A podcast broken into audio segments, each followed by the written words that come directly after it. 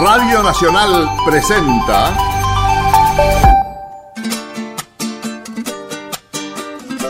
Patagonia Forestal, un espacio de encuentro y diálogo para compartir saberes y miradas.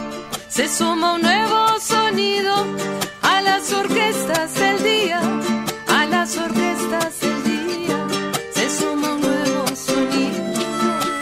territorio de ideas y proyectos con visión de futuro. Patagonia Forestal, un programa del CIEFAP.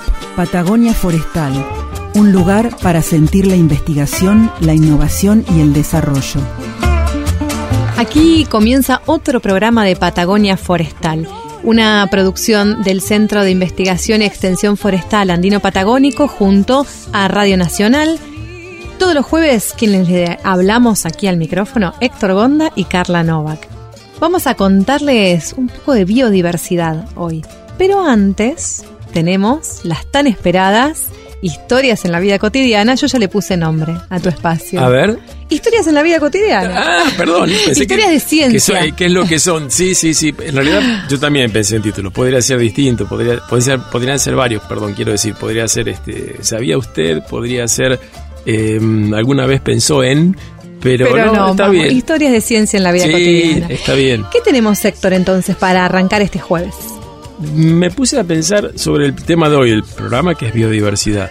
Y mm, hay muchísima información, se lo puede ver de distintos puntos de vista, pero para mí eh, creo que lo más importante es que es un desafío. Sea, si lo que voy a decir lo, lo titularía la, la biodiversidad un desafío. Cuantificar los problemas asociados a la, a la biodiversidad es relativamente sencillo, o sea, saber cuántas especies se extinguieron un año, cuántas se pudieran extinguir o se irían a, las iríamos a perder si no cambiamos la forma de, de vida en los próximos años, es relativamente fácil de calcular y podemos incluso conocer el error. Eh, el problema es buscar soluciones, Te iba a decir, es fácil de hacer. buscar soluciones o paliativos para tratar de disminuir la pérdida de biodiversidad, por lo menos disminuir el ritmo a que- al que estamos perdiendo especies. Conviene también decir que especies se han perdido a lo largo de toda la vida del planeta. Constantemente, aunque no exista el hombre, se hubieran ido perdiendo especies. Lo que pasa es que la cantidad de, especies que, se pierden es tremenda y no queda duda que es por la influencia negativa del ser humano. Uno por ahí lo primero que puede llegar a pensar, bueno, hagamos leyes para proteger el ambiente y la biodiversidad. Y Colombia y Ecuador tienen en su constitución considerado el tema de, de la biodiversidad. Y en este momento en Chile, que están discutiendo la actualización de su Carta Magna, de su constitución, también hay bastantes presiones para incluir el concepto. Pero las leyes no alcanzan. Eh, un ejemplo claro es el de la 26331 que se llama Protección del Bosque Nativo, implementada hace unos cuantos años, y eh, que establece que tiene que haber presupuestos mínimos para la protección ambiental, el enriquecimiento, restauración, conservación, aprovechamiento y manejo sostenible de los bosques nativos y los servicios ambientales que estos brindan a la sociedad. Y sin embargo, hemos estado perdiendo en los últimos años más superficie de bosque que nunca en el norte, porque se le ha encontrado la vuelta para seguir talando y, corriendo cada vez más la, la frontera agropecuaria. Para mí, eh, a mi modesto saber y entender, hay tres mm, estrategias o tres puntos en los que tendríamos que trabajar si queremos tener resultados concretos. Uno, la educación. Clave. No me queda duda de que hay que trabajar por ese lado. La difusión de las imágenes como en documentales, las fotografías, las filmaciones de naturaleza son importantes porque llevan a que la gente la conozca, la admire y nadie puede cuidar lo que no conoce. Segundo, la generación de incentivos positivos para la conservación y la sostenibilidad de la biodiversidad. No solo ir por lo negativo, condenar el hecho de la mm, este, maltrato del ambiente, sino dar incentivos positivos a aquellos que lo cuidan.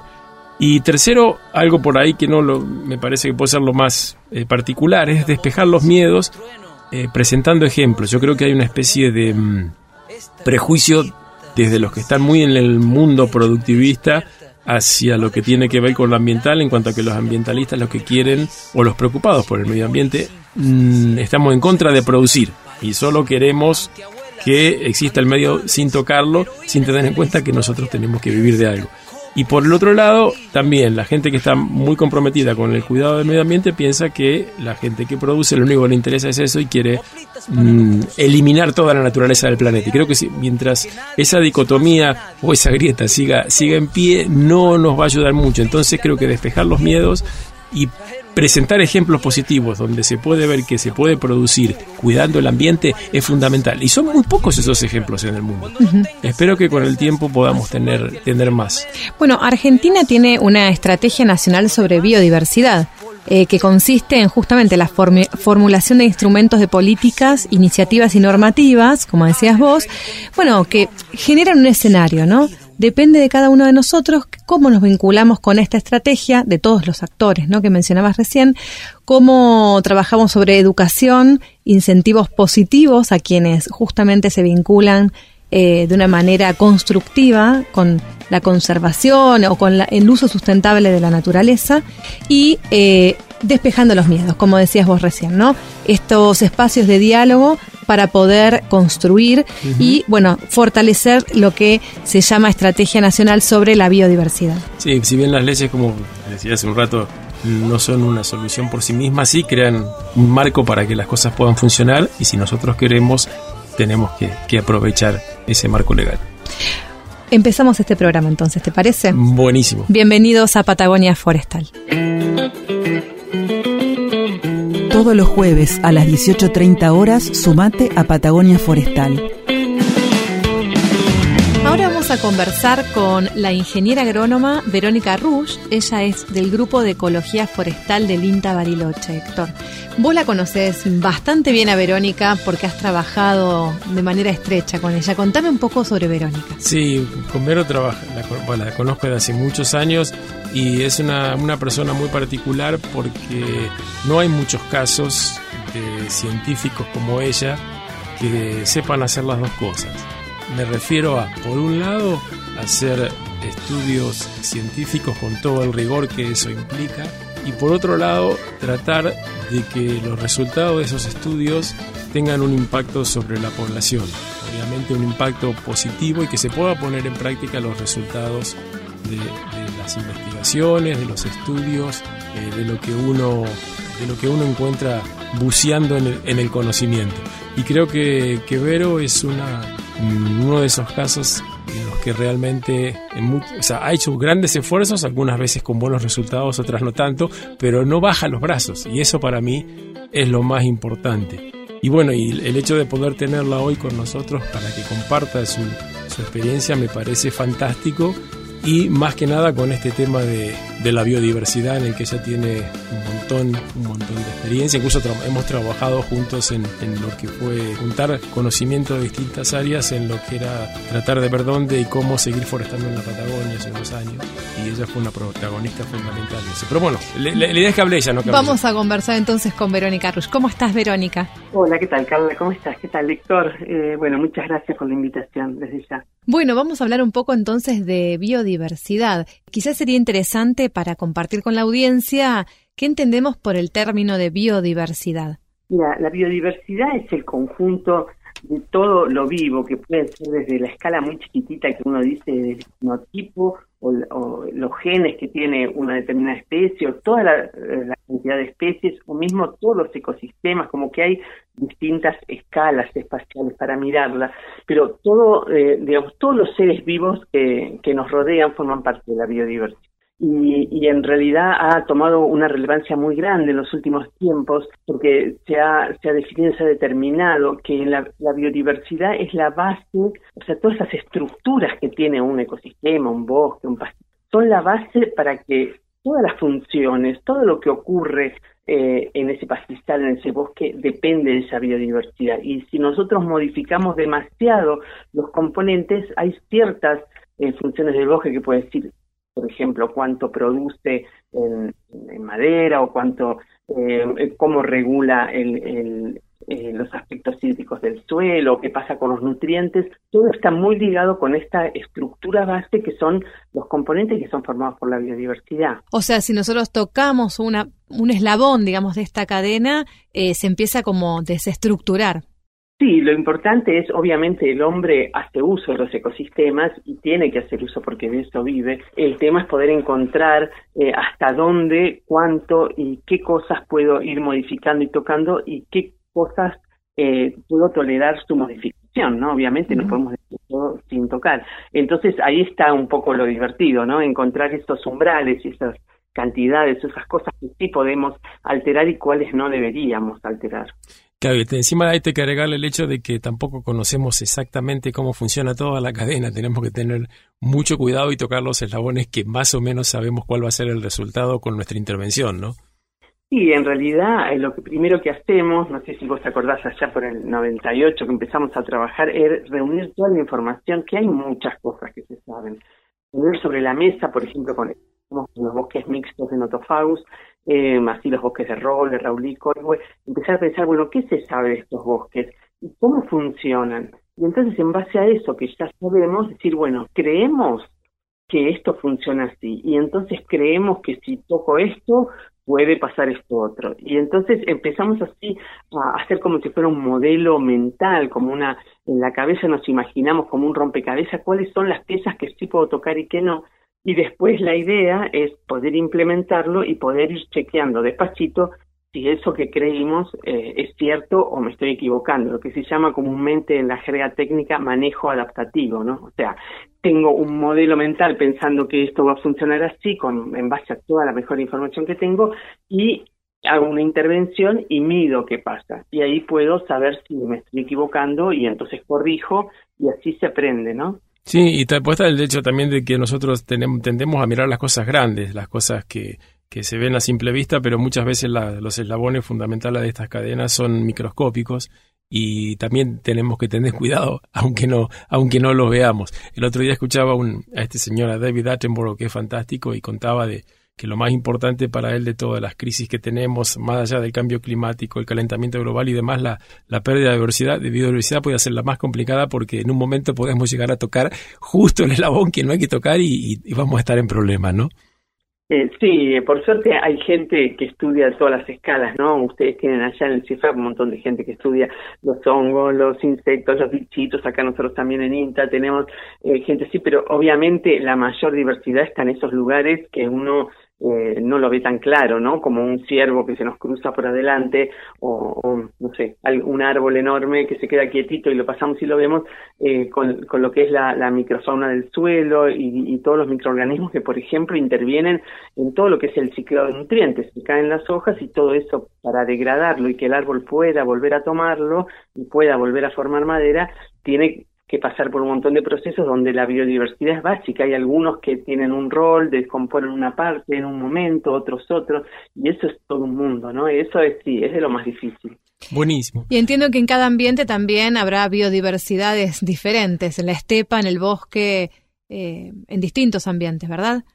Sí, claro. Eh, lo importante es tratar de conocer lo mejor posible y, y después con toda la información que hay a nivel mundial, poder estimar cuáles son los roles que, funcionales que cumple cada elemento de la biodiversidad.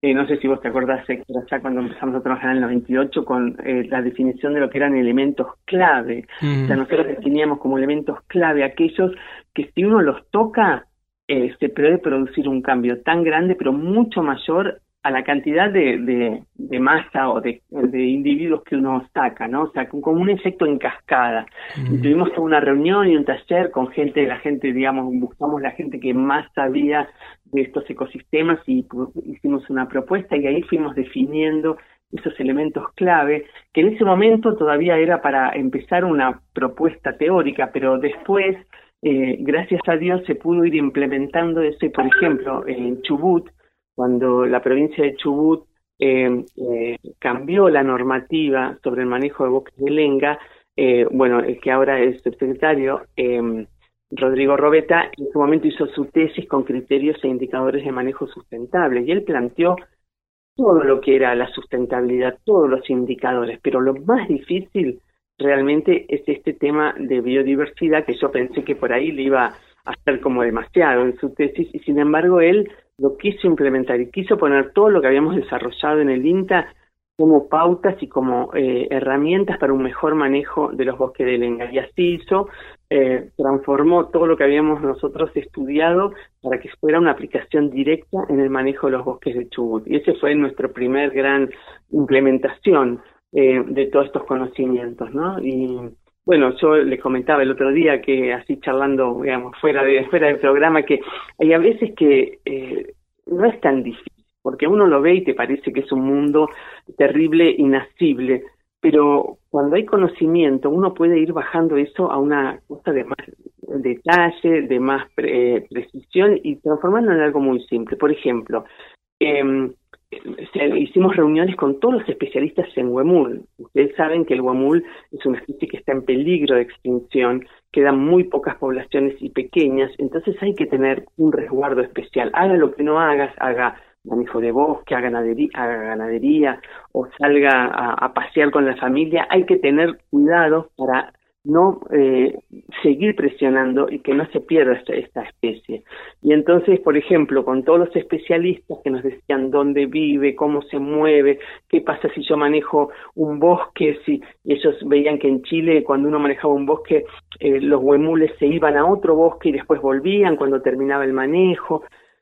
Entonces veían toda esa información, pero además cuáles eran las amenazas, cuáles eran los problemas que tenía el guamuli. Entonces el principal problema, por ejemplo, es que los perros eh, atacan las, pequeñas eh, crías y entonces corren también a los adultos y entonces esa es la principal fuente de pérdida de los guamules.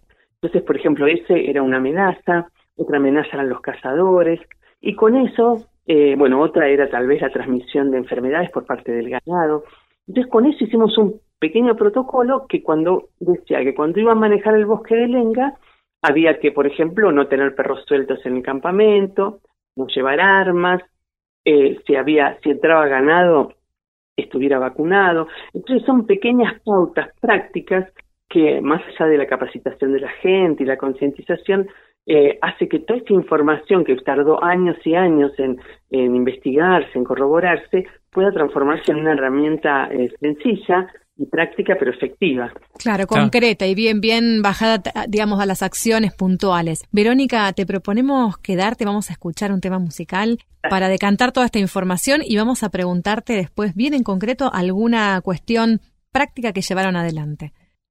Vamos a escuchar entonces a Estrella Fugaz de Javi Caminos y Franco Giobos. Thank you.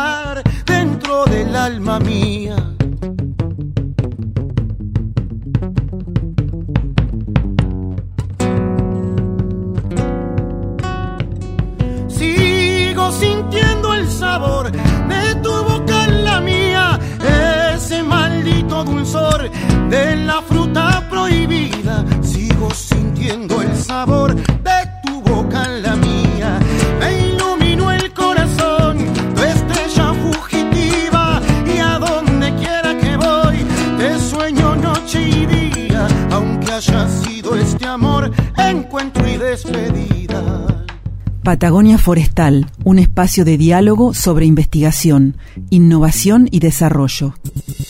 Desenredados, Innovación 360.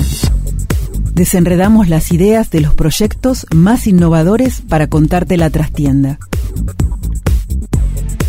Mi nombre es Melissa Rago, soy bióloga y durante cinco años estuve trabajando en el CIEFAP con una beca cofinanciada del CONICET y de la Secretaría de Ciencia del Chubut, realizando mi tesis de doctorado.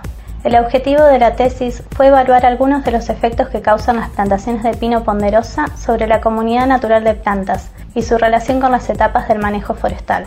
El pino ponderosa es una conífera originaria de América del Norte y exótica en la región, que se establece para la producción de madera, particularmente en áreas de cotono y estepa patagónica.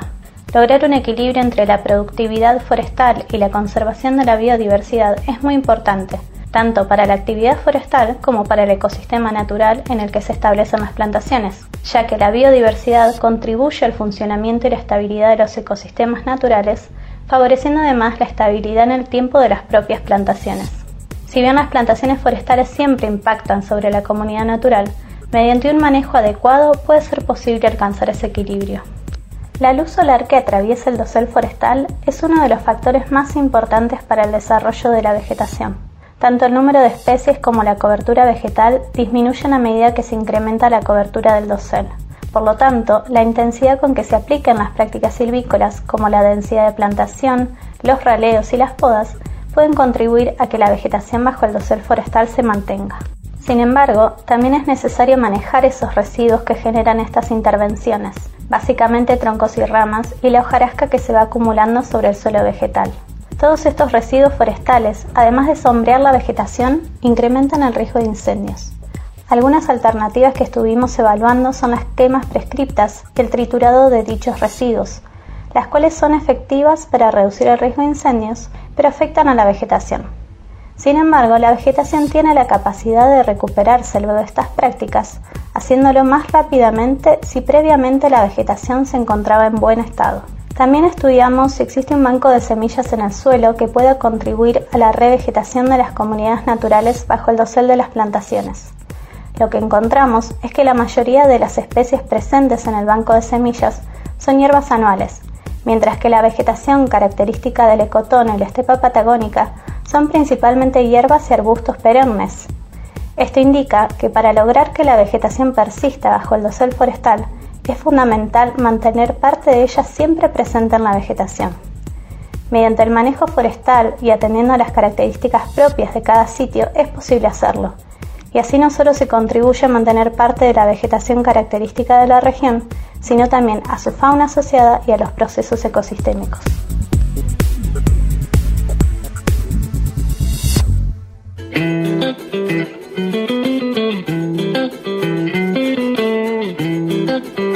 Escuchamos Estrella Fugaz de Javi Caminos y Franco Giob. Estamos conversando esta tarde con la ingeniera agrónoma Verónica Rush, ella es del Grupo de Ecología Forestal del INTA Bariloche y estamos hablando un poco de biodiversidad y ahora concretamente Héctor le vamos a preguntar qué es lo que hizo ella con los pobladores, con los productores. Sí, porque la biodiversidad, digamos, es eh, muy lindo todo y tenemos conocimiento y podemos hacer este, algunas cosas amigables para el medio ambiente, pero el desafío es tratar de que la gente lo haga carne y trate de modificar sus actividades en los ambientes naturales que funcionan, el bosque, la estepa, lo que, lo que sea, y el incorporar prácticas de, de este tipo buenas para el medio ambiente a veces implica perder algo de rentabilidad hoy, pero ganarlo en el futuro porque vamos a tener un, un, un ambiente sustentable. Y yo sé que ella tiene, tiene ejemplos reales donde ha trabajado con la gente y ha llevado a cabo estas, estas prácticas, que es un trabajo tremendo entre lo científico, lo biológico y, lo, social. Exactamente. Verónica, hablemos entonces de este factor social y de tu experiencia con la gente. Eh, sí, bueno, por un lado, eh, en primer lugar hemos trabajado mucho, como decíamos, con los estados, ¿no? Y con la provincia de Chubut, por ejemplo, con este caso, y también después con el Estado Nacional, con la ley de bosque nativo, eh, dando capacitaciones y, y llevando a todas las provincias del país propuestas de estrategias concretas, ¿no? De estrategias concretas de cómo eh, con los planes llevar a través de los planes de manejo incorporar el tema de la biodiversidad, que era un tema bastante difícil. Entonces ahí nuestra estrategia tiene seis, seis pasos, que bueno, queda tiempo se pueden comentar, eh, pero bueno, esas fueron capacitaciones y un trabajo más bien con el, Estado. Nuestro grupo eh, también está ampliado porque en el INTA éramos un grupo más grande, trabajamos fuertemente con el Delta, que también hicieron cosas similares y, por ejemplo, ellos tuvieron un trabajo eh, mucho más fuerte que con los pobladores. Y con los productores eh, trabajaron eh, proponiéndole, contándole todo, todas estas cosas, con los chicos en las escuelas también, y tratando de, poner distintas estrategias que los productores podían elegir. Por ejemplo, si querían hacer alrededor de, de un, cursito de agua una recomposición de la vegetación para que fuera un corredor para parte de la biodiversidad, si quería eh, que algunos de los bosques, por ejemplo, hay plantaciones de álamo, eh, y de sauce, dejar algunas plantaciones con más sotobosque, porque se había eh, evaluado que con el mayor sotobosque hay muchísimo más ciervo en los pantanos, y también dejar, por ejemplo, pastizales en el medio, que ellos usan el bosque de refugio y el pastizal para comer. Eh, otros hacían correr agua por un lugar que había sido desecado y reconstruían un viejo canal del delta. O sea, y cada uno, según dónde estuviera ubicado, y donde eh, cuál era su posibilidad productiva o, económica, eh, proponía eh, ayudar al sistema con alguna de estas estrategias. Ese fue muy exitoso y con, una implementación muy rápida. Acá en la Patagonia el tema es que estamos como un poquito divididos, ¿no? O sea, hay mucha gente en las ciudades con ONGs que promueven la conservación, pero en realidad su día a día está alejado de la problemática del campo y de, lo que es el, trabajo en, el bosque, en el campo, y después los productores están como un poquito más alejados. Y, a veces es un poco difícil aunar estas posiciones, porque realmente, como decía recién, eh, siempre que uno promueve eh, un, valor dentro del bosque, tal vez tiene que rescindir un poco otro. Entonces, esta mirada de, lo importante de, lo común, porque ustedes saben, lo ambiental en realidad definitivamente es de todos o, de nadie. Eh, y, entonces, eh, al ser de todos, es difícil que un privado eh, lo cuide especialmente si no tiene una conciencia como muy formada del valor de su rol en la conservación de algo público. Entonces, este tema de lo público y lo privado es algo que en la Argentina en general todavía cuesta, porque, bueno, tal vez eh, la costumbre, la cultura, las necesidades apremiantes de muchos hacen que las prioridades sean otras, ¿no? Pero no hay una especie por ahí también de, bueno, pensás que puede haber una especie de, miedo, porque a veces el miedo es la, un poco el origen de toda la, violencia y los encontronazos entre las personas.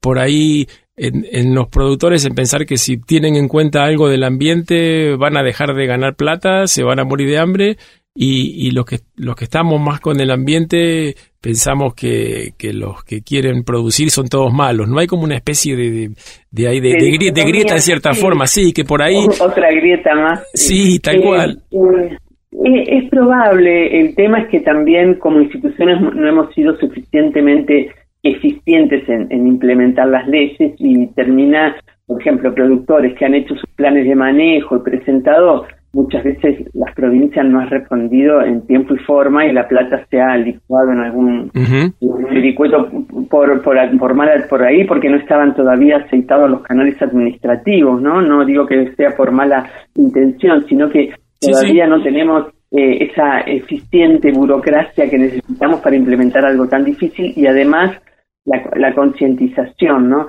Yo creo que, que bueno, eh, hay una eh, me voy del tema biológico, pero es el tema más, eh, digamos, emocional.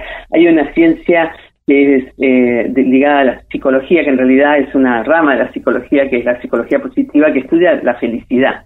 Y en realidad han estudiado muchísimas relaciones entre qué, qué es lo que hace feliz, puede hacer feliz al hombre, y realmente si lo hace o no. Desde el dinero, la familia, si usa ropa de tal tipo, de todo, todo lo que a ustedes se le ocurran, sobre todo a los norteamericanos que les encanta hacer correlaciones y relaciones de una cosa a otra, unos libros enormes, muchísimos estudios.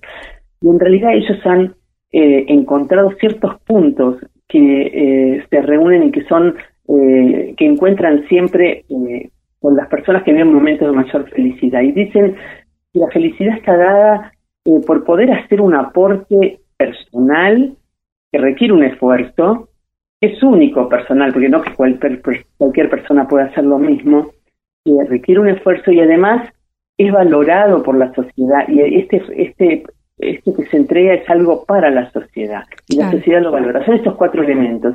Y entonces está muy distante de todos estos conceptos que tenemos de qué es lo que, que bueno, sí, tener más dinero, tener más amigos, tener más esto, que en realidad encuentran que este aporte a la sociedad eh, es lo que hace feliz al hombre. Y entonces, Qué interesante. si uno, se va- si uno se basara en eso, todo lo que es lo ambiental es maravilloso porque encaja perfecto, porque es algo que uno hace por los demás, por la sociedad en su conjunto. ¿no? Verónica, y para cerrar, habíamos en el primer bloque hablado del, del trabajo adaptativo.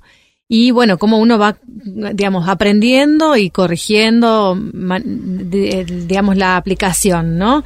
Eh, concreta en el territorio. Contanos brevemente algún caso concreto donde, bueno, haya sido efectivo, ¿no? Haya sido tomado esto de la incorporación de la visión de la biodiversidad eh, para, para un caso productivo o un abordaje forestal.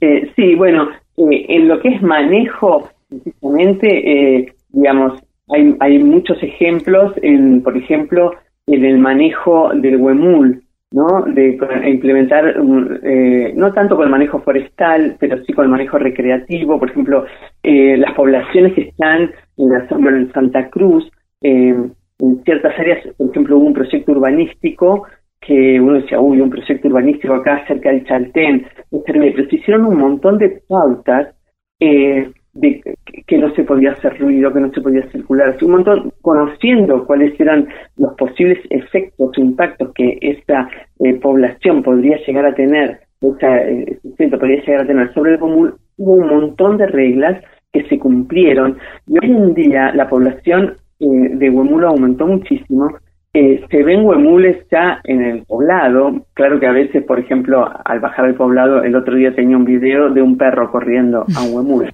Pero en esta población que estaba más lejos, eh, eh, digamos más cerca de- del Cerro Fitzroy, por ahí, eh, realmente se cumplieron todas estas pautas y se venían huemules ahí, ahí nomás paseando por...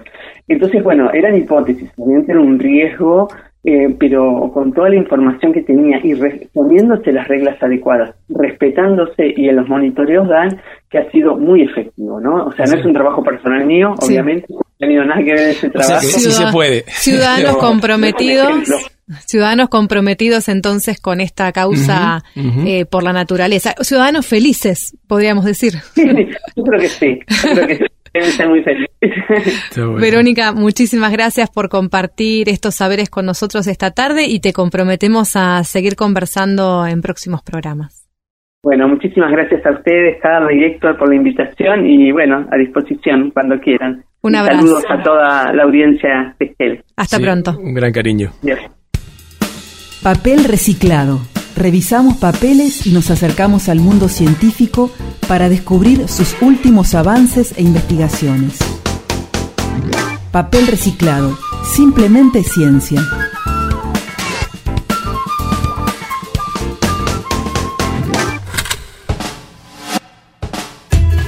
Hola, soy Mariana Martínez, licenciada en Ciencias Mención Biología de la Facultad de Ciencias Artes y Naturales de la Universidad Nacional de Asunción, Paraguay. Soy becaria doctoral latinoamericana del CONICET y el doctorado la estoy realizando en la Universidad Nacional del Nordeste, Corrientes, con lugar de trabajo en el CIFAP, donde se encuentra mi director Mario Rachtenberg. En el 2016 vine a hacer una pasantía en taxonomía hongos por con el doctor Mario a través del programa de vinculación científico-tecnológico de CONACIT, que es el Consejo Nacional de Ciencia y Tecnología de Paraguay. A raíz de esa pasantía se dio la idea de hacer el doctorado con hongos de mi país. Así que en ese año escribimos el proyecto para la postulación y bueno, tuve la suerte de ser seleccionado.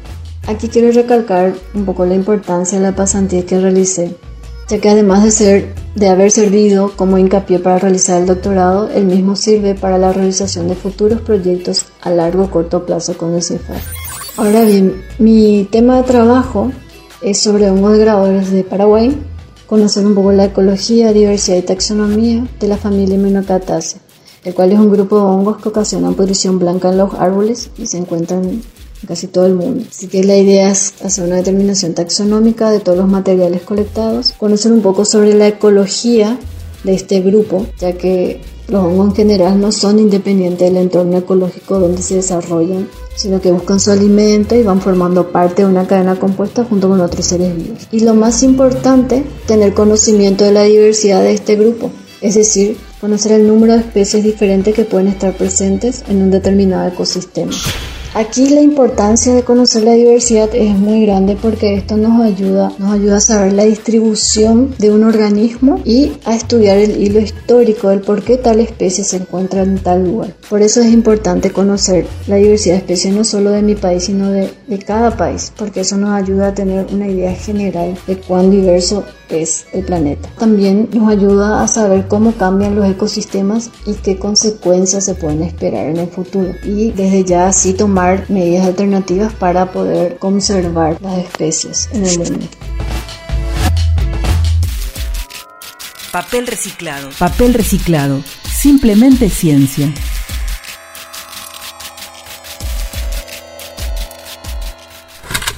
Si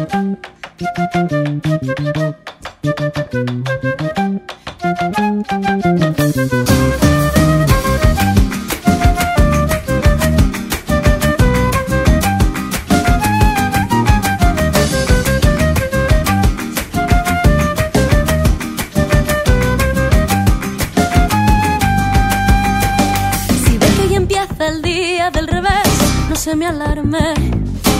Baje la guardia, deje que el sol caliente el paseo en el parque. Si ve que en la primavera se cuela en invierno y no espera, cuida que la flor de tonto dolor alza la voz. Si ve que la lluvia se ha vuelto caprichosa, se para de golpe, ataca golpes y el campo llora. Seré yo que soy cobarde, discúlpenme, pero es que puedo ver si miro el reloj que llegamos tarde, que no llegamos, que llegamos tarde, que no llegamos, que llegamos tarde, que no llegamos, que llegamos tarde, tan tarde que no llegamos, sí, si hay más incendio, será que hay más loco, que nos preocuparemos, pero poquito a poco, llenan las piscinas, secos los pozos, que grita, que grita la tierra, oímos todos.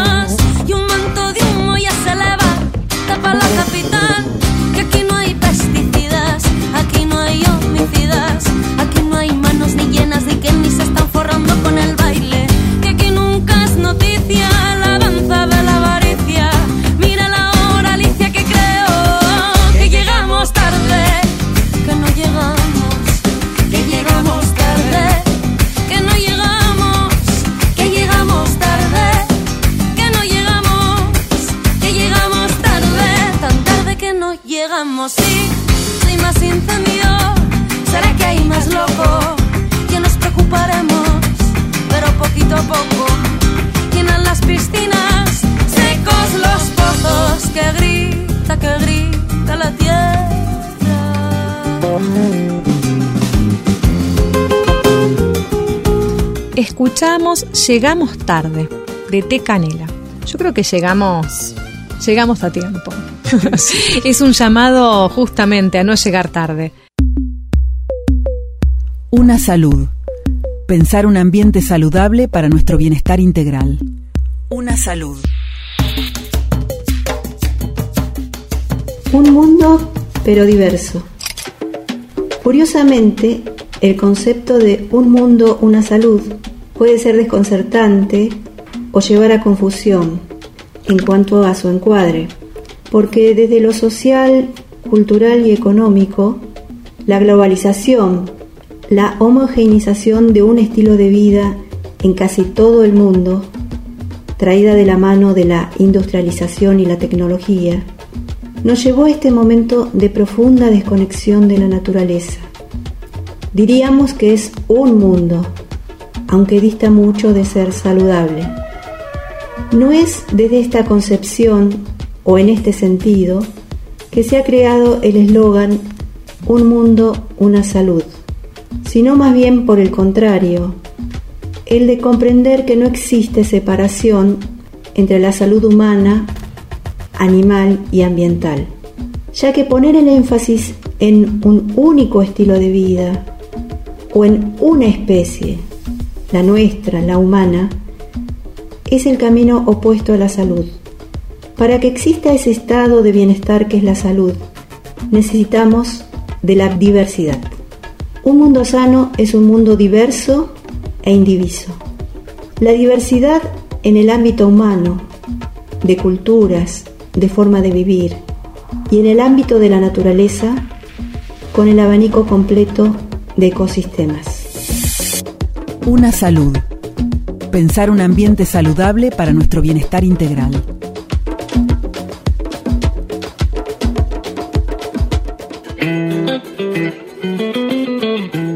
Y bueno, ahora vamos a conversar en este bloque con Carolina Barreta Benia y su espacio de Cocina Conciencia. Vamos a ver qué tiene para contarnos este jueves que ya nos empezó la pancita a hacer ruiditos.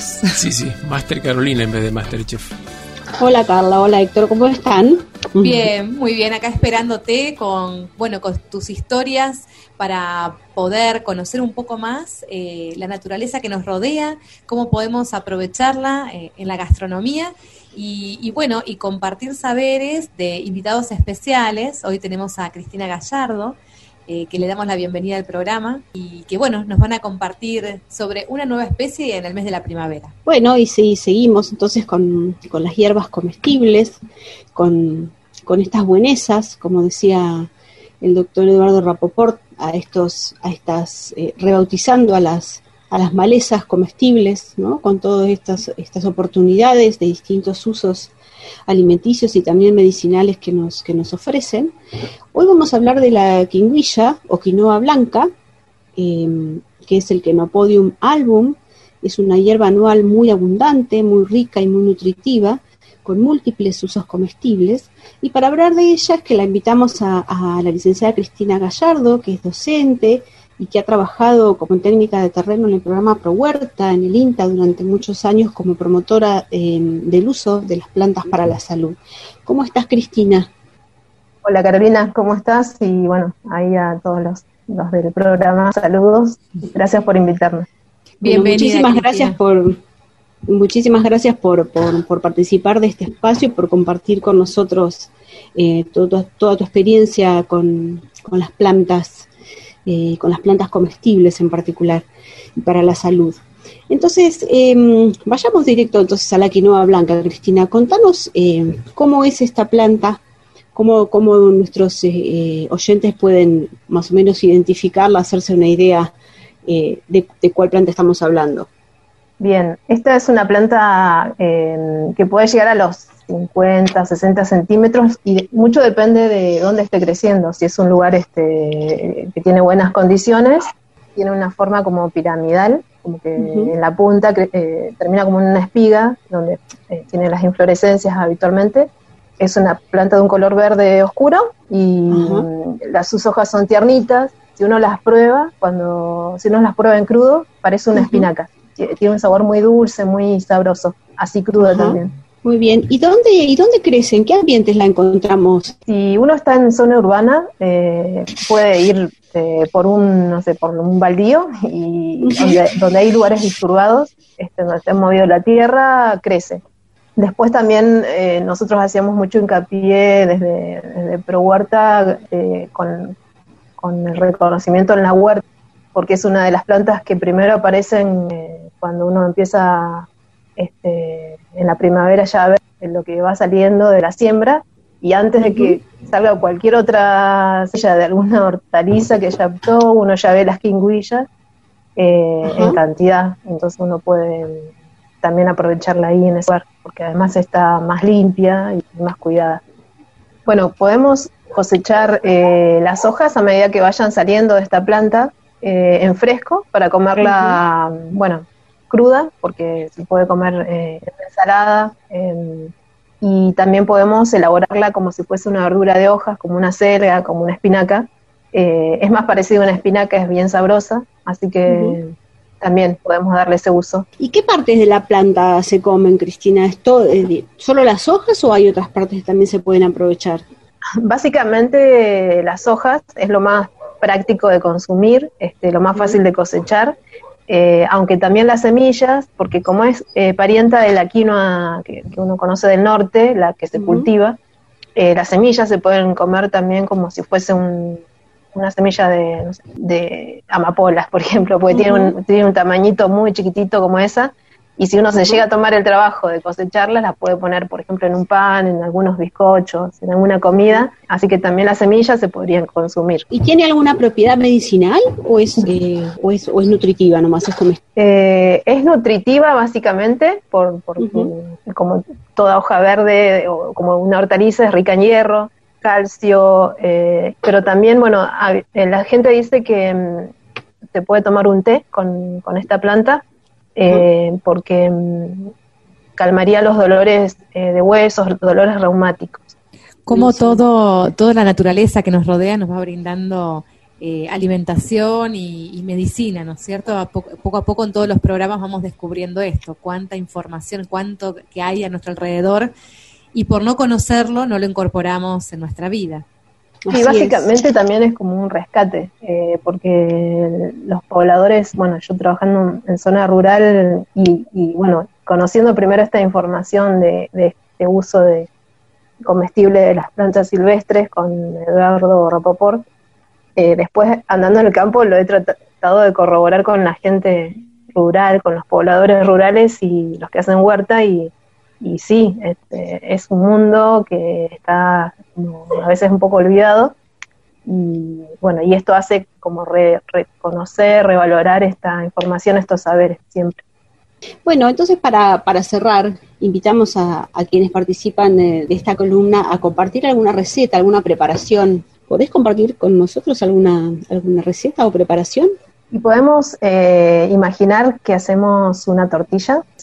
Eh, es básicamente cortar las hojas de la quinguilla, picarlas, este, mezclarlas con sin- este rehogue. sin hacer hervor, claro. Sin, sin hervor previo.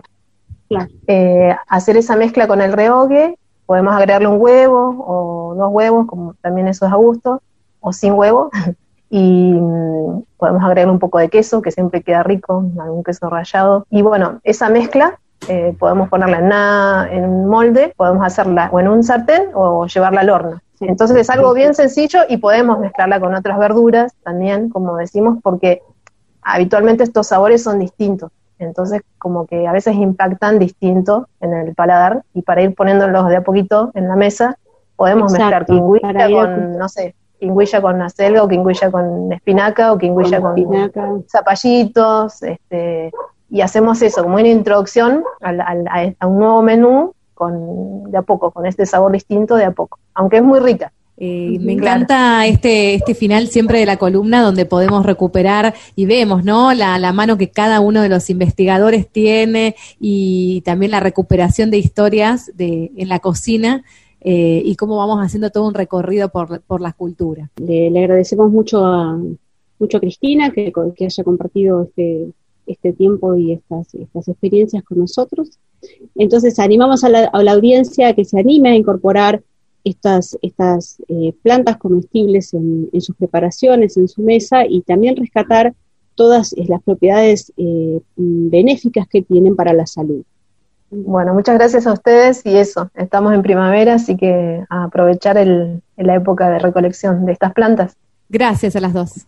Seguimos entonces con Patagonia Forestal.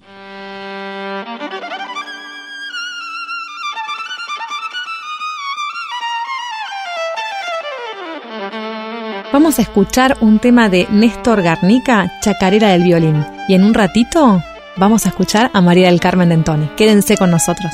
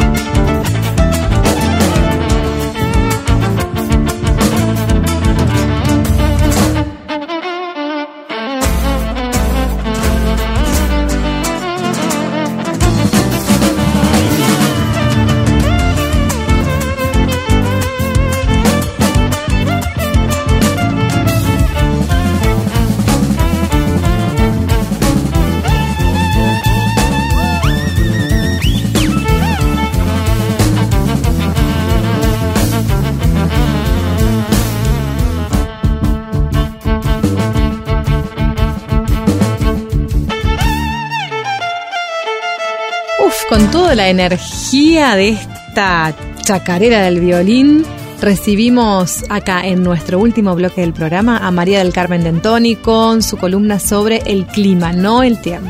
Sí, en plena primavera, así que quién sabe qué tema se trae. ¿Qué traerá María del Carmen para hoy? A ver.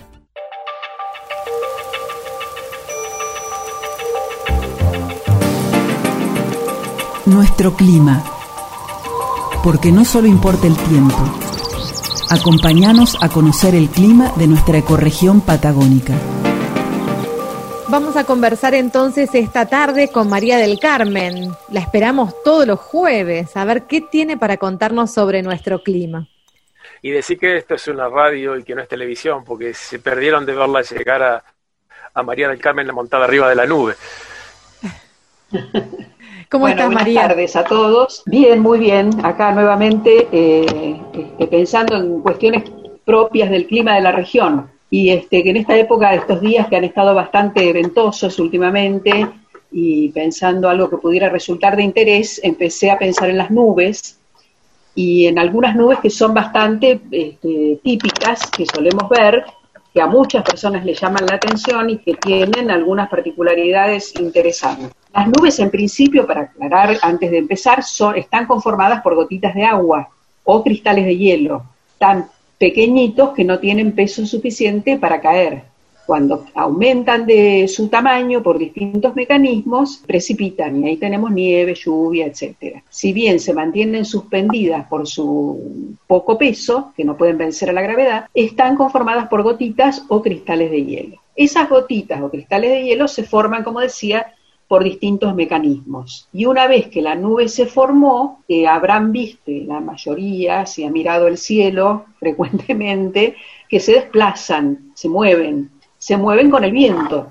Es más, mirando las nubes podemos saber qué viento hay en altura, ¿no es cierto? No donde nosotros estamos a la altura nuestra, sino eh, más arriba. Ahora bien, hay unas nubes que a todo el mundo le llaman la atención en esta zona, que se llaman nubes lenticulares, que tienen forma de lente. No sé si ustedes las han visto. Pues, Perdóname, eh, para mí, yo creo que está, vas- se me ocurre que vas a hablar de, la- de las nubes que tienen forma de plato volador. Para mí tienen En forma realidad no son las de plato volador, si bien están asociadas las dos, Sí. hay unas que parecen eh, grandes lentes, como, como- a veces este, hasta llegan a formar como ondas, pero en general se las ve como estiradas, como, eh, como si tienen forma de lente, por eso se las llama lenticulares. ¿Qué, qué lente? ¿Anteojos? ¿Un lente de una cámara? ¿Qué tipo de lente Y sería un lente, a ver, no sé qué Sí, lente. pero con lente puede ser muchas cosas. Vos me decís un lente y a mí me vienen varias cosas a la cabeza. Y son como, como una lente, a ver, ¿de qué podría ser? ¿De anteojos o algo así? No tampoco, porque son como baladas. Estas nubes lo que tienen de particular es que se forman cuando hay mucho viento, que atraviesa en altura un cordón montañoso. Entonces, cuando el viento, por decirlo de una manera mm, fácil, choca con la montaña y es obligado a ascender, el aire se enfría y por enfriamiento se condensa y se forman las gotitas que forman la nube, ¿sí? Entonces, el aire encuentra ese cordón montañoso, asciende por efecto del, este, del cordón y luego vuelve a descender y se va formando como una onda, como cuando uno pone una piedra en el agua, ¿sí? O sea, imagínense una corriente de aire que encuentra un cordón montañoso, asciende para pasarlo, para salvarlo, después desciende, ¿sí? Pero queda perturbado y vuelve a ascender como una onda que con la distancia se va disipando. Entonces, cuando el aire asciende, se enfría, se condensa y se forman estas nubes. Pero cuando el aire desciende, se vuelve a producir la, la disipación de la nube, la evaporación, y hasta que vuelve a ascender en la próxima cresta, no se visualiza la nube. Mientras tanto, la nube se sigue alimentando de aire que viene del, otro lado de la cordillera. O sea que es una nube en permanente formación y disipación. Por eso son nubes que están quietas, que no se mueven. Aunque están asociadas a vientos muy intensos, quedan siempre en el mismo lugar. Increíble, yo jamás pensé que había nubes estáticas.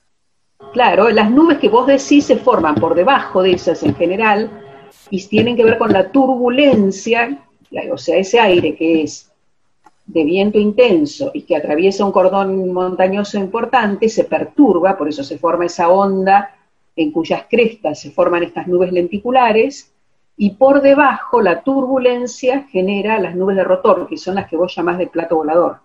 Algo nuevo, Héctor, hemos aprendido en el día de hoy y me estoy controlando para no, no, no, seguir hablando de los platos voladores, pero este, ah, bueno. yo, sí, sí, yo estaba convencido que eran los, los platos voladores lenticulares. Ah, bueno, mejor, mejor, dejémoslo ahí. Muchísimas gracias María por compartir con nosotros como todas las tardes. Invitamos a la audiencia, vamos a publicar estas historias que nos cuenta María todos los jueves en nuestras redes sociales. Los invitamos a hacer sus preguntas para que ella pueda generar respuestas y pensar juntos y aprender. Bueno, gracias. Hasta el próximo jueves. Hasta el jueves. Nos vemos, María de Carmen. Nos vemos, adiós. Y así esto va llegando a su fin. Estamos en las nubes, Héctor. Sí. Qué programón, ¿eh? Sí, en esta época de la primavera tenemos unas nubes muy especiales que son muy patagónicas. Hablamos de biodiversidad. Ojalá que nos quede a todos bueno, este mensaje, ¿no? Que es hora de actuar, hora de prestar atención de cómo nos vinculamos con el ambiente en el que vivimos. Y entrevistas muy interesantes, como la que tuvimos hoy con la ingeniera agrónoma Verónica Rush, y, bueno, y otros entrevistados a lo largo de esta hora de programa de Patagonia Forestal. Gente con mucho conocimiento para compartir. Nos despedimos entonces hasta la semana que viene. Escucha Héctor, para quedarte se llama El Canca y Fer Castilla. Buenísimo. No se olviden de sintonizarnos entonces.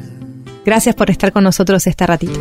En mi trinchera para la batalla final. Capitaneando mi bando contra la maldad. No sé. Patagonia Forestal. Acaba de llegar, pero ya sabe luchar.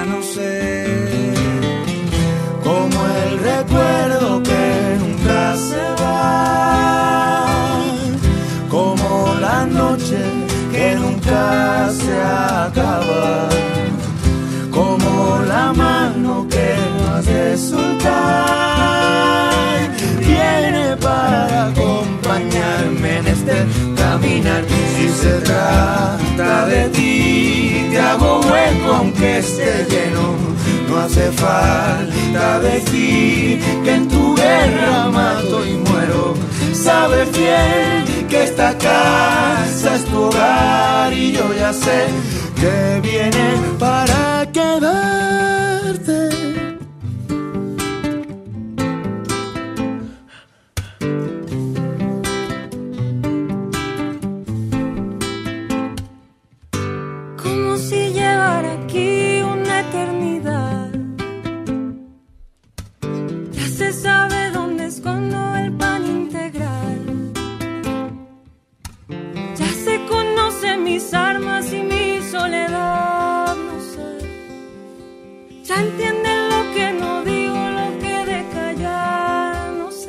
Patagonia Forestal.